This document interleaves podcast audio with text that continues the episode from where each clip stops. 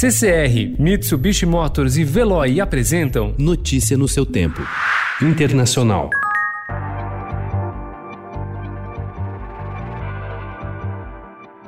A Suprema Corte Americana concedeu ontem uma vitória histórica ao movimento LGBT ao considerar que homossexuais e transgêneros estão protegidos pelos mesmos mecanismos que regulamentam as relações de qualquer trabalhador. A decisão contraria a posição do presidente Donald Trump e de muitas empresas que defendiam que o tema deveria ser decidido por uma lei específica aprovada no Congresso.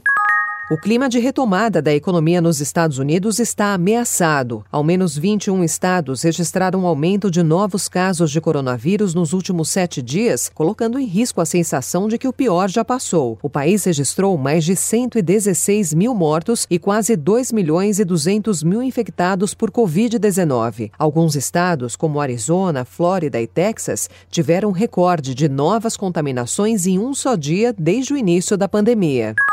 A União Europeia reabriu ontem suas fronteiras internas após meses de isolamento para frear a propagação do coronavírus. A iniciativa veio em meio ao medo de uma segunda onda de contaminações na China e a situação crítica na América Latina. Apesar de um acordo prévio, cada país adotou um protocolo de permissão de entrada de visitantes.